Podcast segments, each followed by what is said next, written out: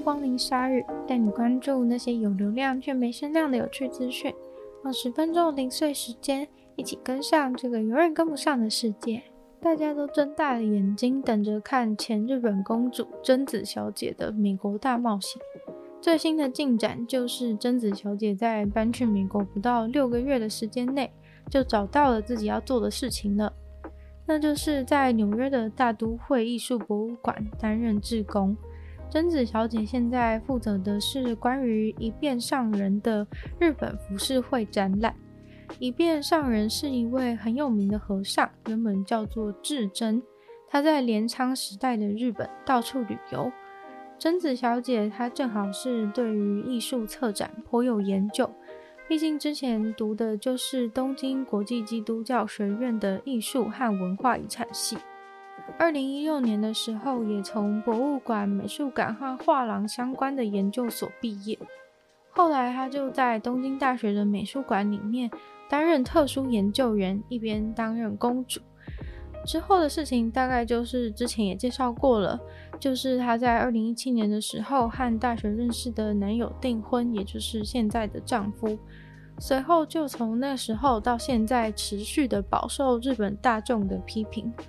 后来才发生拒绝那笔离开皇室所可以收到的一百三十万美金的事件。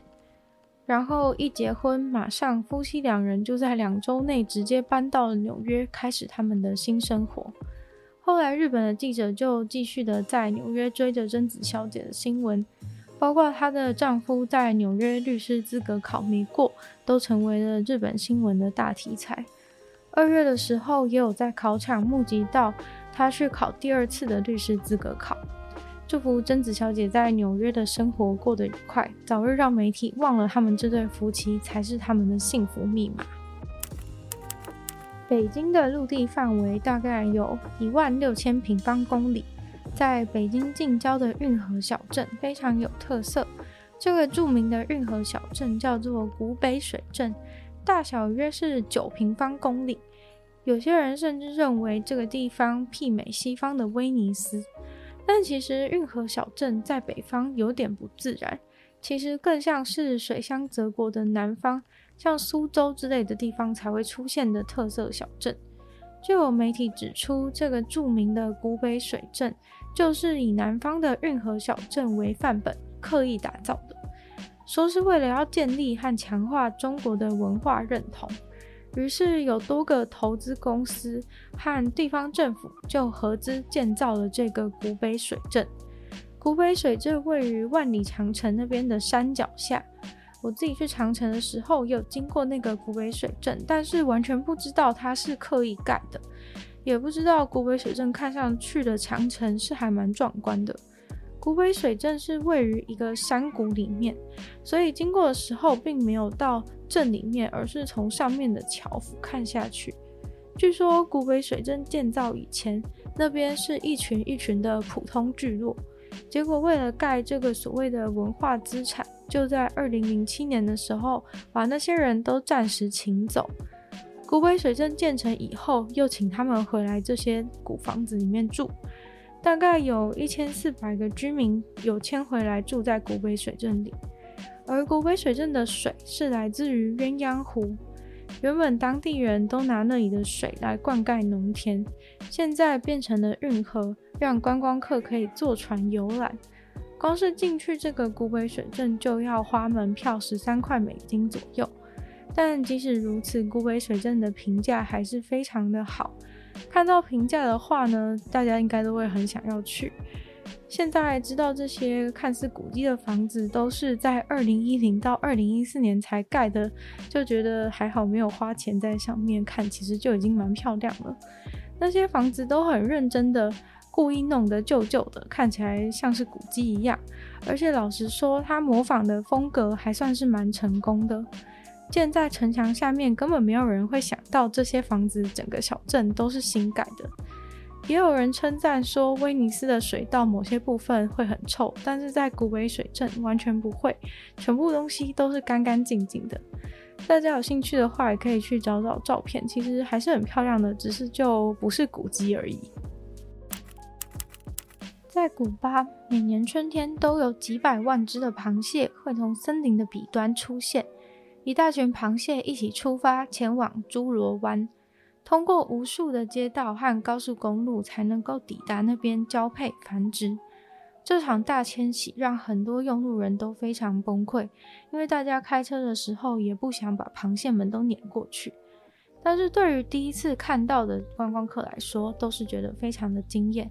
看着螃蟹大军过马路，可是一种非常特别的体验。一位五十岁的登山向导表示，虽然当地人很常觉得那些螃蟹很令人困扰，但是在人类住在这里之前，螃蟹们早就在这了。还因为有了这些道路，造成螃蟹死伤率大增。虽然它们大多是在比较近郊的地方，不会真的通过市中心，但毕竟还是有很多道路需要经过。今年的春天，这几百万只的螃蟹提早出发前往海边了。才三月底，当地的政府就已经开始发出螃蟹警告，对开车的人喊话，请他们避免在早上和傍晚的时间使用一些特定路段，因为那个时间是螃蟹大军最常穿越的时候。虽然环境保育人士通常都是希望可以在螃蟹穿越的尖峰时段封闭道路，但是这毕竟有一点困难。这种古巴的迁徙大军螃蟹，它们的品种是乡野地蟹，分布在古巴和安德烈斯群岛。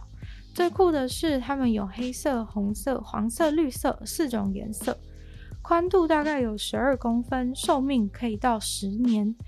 通常它们最热门的迁徙时期是在四月到五月，所以才说三月底算是提早了。但是直到七月都还能够看到它们移动的踪迹。这场螃蟹和人类的入拳大战，虽然因为车子庞大而占有巨大的体型优势，但是这些螃蟹虽然很可能会在过程中死亡，却不会让自己白白牺牲。当他们觉得威胁的时候，例如你的轮胎即将要碾压到它的时候，他们就会伸出剪刀刺破你的轮胎。官方数据显示，每年都会有三百五十万只螃蟹死在道路上，几乎都是被轮胎碾死的。因为他们过马路需要花一分半钟的时间，就算你真的很好心要等他们过，一只接着一只，真的会等到天亮。一位德州男子现在要因为殴打室友，面临加重伤害的起诉。你可能以为他们是有什么深仇大恨，还是碰到了对方的底线，但其实他们只是因为蚊子长什么样子吵架，吵到不可开交，接着就大打出手。因为蚊子打人的男子今年也不年轻了，已经四十三岁，和另外一位男子是共用卧室的室友。却没有想到，竟然只是因为蚊子就吵架，然后他就出手打人，而且还不只是用拳头打，从旁边拿起了一支木棍就往对方的头砸下去。后来室友为了自保，赶快找到一根铝制的球棒当武器，往对方的头部用力打了好多下。最后两个人的蚊子争执就以双双重伤送医画下了句点。而先出手暴打对方头部的这位，很快的就收到了传票。虽然室友后来也拿铝棒痛殴回击了很多次，但是应该可以算是正当防卫。显然，两位会因为蚊子长什么样子吵架，合理怀疑他们可能有情绪控管的问题。但是更神奇的事情是，他们难道没有看过蚊子吗？今天的鲨鱼就到这边结束了，再次感谢订阅赞助的会员 Jason、黑羽毛毛、黑牡丹、LP、虽然秋生还有 ZTZ。那有些家有意愿继续支持鲨鱼创作的朋友，非常欢迎在下方 Patreon 的链接可以找到有更多会员等级还有不同福利的资料。那也希望其他喜欢鲨鱼的朋友可以把这个节目分享出去给更多人知道，在 Apple Podcast 帮我留星星、写下评论，或是在留言区的地方留言给我。那有时间的话，也可以去收听我的另外两个 podcast，其中一个是女友的纯粹物理性批判，会跟大家分享一些时间比较长主题性内容；另外的话是听说动物，会跟大家分享一些有趣的动物小知识。那就希望大家可以订阅我的频道，追踪我 IG，然后鲨鱼的话就会继续在每周二、四、六跟大家相见。那么下次见喽，拜拜。